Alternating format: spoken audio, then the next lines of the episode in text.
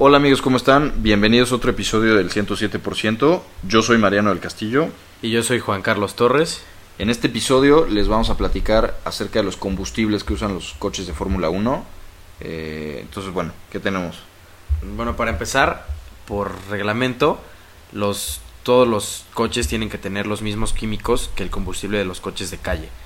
Pero las marcas de combustible optimizan mediante aditivos esos combustibles para cada equipo, es decir, Shell para Ferrari, Petronas para Mercedes y Móvil para Red Bull.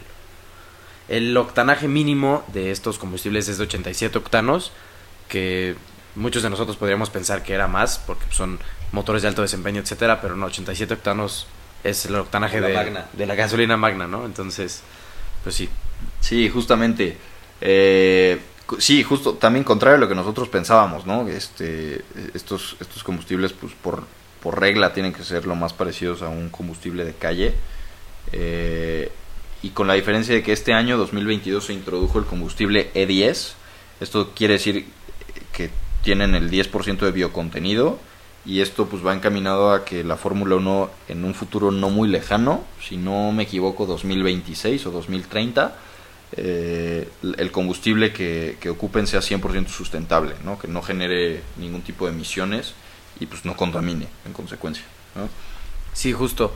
Y también es importante recalcar la capacidad del tanque que tienen los, los autos de Fórmula 1, que es de 110 kilogramos y no hay repostaje, es decir, con los 100, ya lo explicamos en un episodio anterior, pero con estos 100, 110 kilogramos tienen que, que ir toda la carrera y bueno, esto depende mucho de, como ya explicamos, las estrategias, etcétera, ¿no? Justamente, eh, ahí, ahí yo creo que es muy importante también resaltar o sea, hablando de las limitantes, como ya habíamos hablado de las limitantes de unidades de potencia que hay, de pues el rendimiento que tienes que tener para ser competitivo en Fórmula 1 y también del límite de gasolina que tienes para una carrera, cómo el equipo, el motorista, tiene que desarrollar un motor, como decíamos, ¿no? Que entregue todo, que sea realmente, eh, que, sí sea... Eh, así me da la palabra, reliable, o sea, que, que, que, tenga esa fiabilidad, que no se rompa y que sea lo más rápido posible. Lo mismo es con el combustible, ¿no? Que al final es como un, un, este, un complemento a todo esto y si tenemos un combustible más optimizado, pues puede dar más potencia, pero también si da demasiada potencia puede dañar más el motor, entonces puede hacer que dure menos, entonces en todo esto hay que encontrar balances, ¿no? Y, y obviamente pues también que que el combustible no se acabe rápido, ¿no? Porque pues eso también puede afectar muchísimo al ritmo de carrera.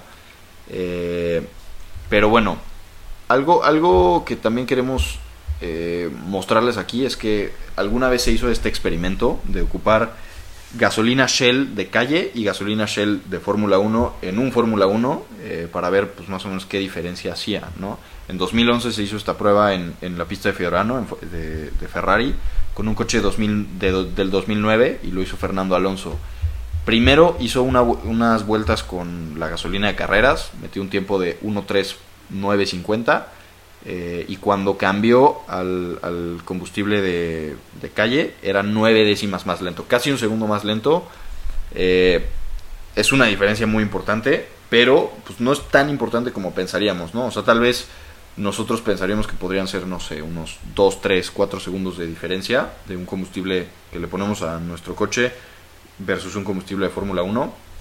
Eh, obviamente, pues sí hay esa diferencia por la optimización que le falta al combustible de, de calle, pero pues esa, esa fue la prueba y de hecho el mismo Fernando lo estuvo muy sorprendido. Dijo que él dice que el 99% de la química del, del Shell V-Power eh, es idéntico al, al que se usa en Fórmula 1 Tal vez ahí pudo haber sido más un comercial que, una verdad, pero pues lo que sí es cierto es que es que es bastante similar, ¿no? Sí, y aquí nada más un par de datos curiosos, bueno, no datos curiosos, sino datos técnicos del, del combustible. En, en Fórmula 1, cuando se habla del combustible, se utilizan litros para el transporte, pero una vez que el combustible llega al garage, la medida elegida es la masa y no el volumen.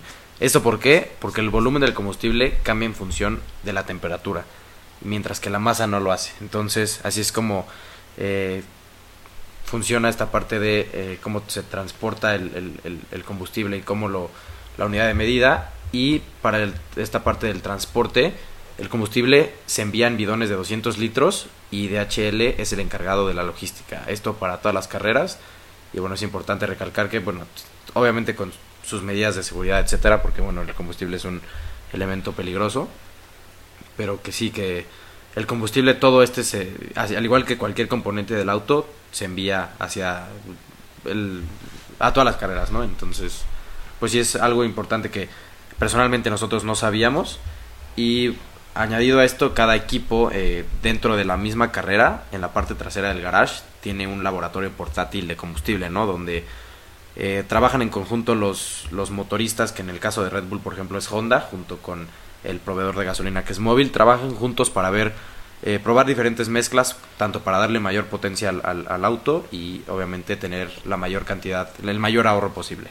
Claro, sí, es, es toda una ciencia, cosas de, cosas de ingenieros aquí lo que platicas muy complejas, pero pues sí, lógicamente como habíamos explicado en todos los capítulos anteriores, eh, pues en la Fórmula 1 como es el pináculo de, del, del deporte motor, Así también es el pináculo del desarrollo tecnológico, de combustibles, de marketing, de etcétera, ¿no? De mil cosas. Es impresionante cómo la verdad es que la crema innata de, de, de, todos los sectores que están envueltos en, la Fórmula 1 está ahí.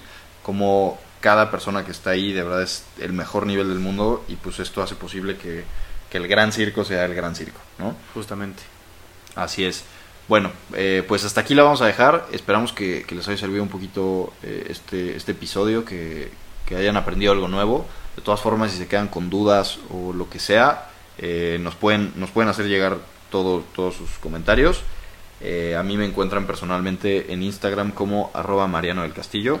Y a mí me encuentran como arroba jc-torres 10. Y el podcast lo encuentran como arroba el 107-bajo. Ahí regálenos un follow. Muchas gracias por escucharnos y nos vemos en el próximo capítulo. Muchas gracias.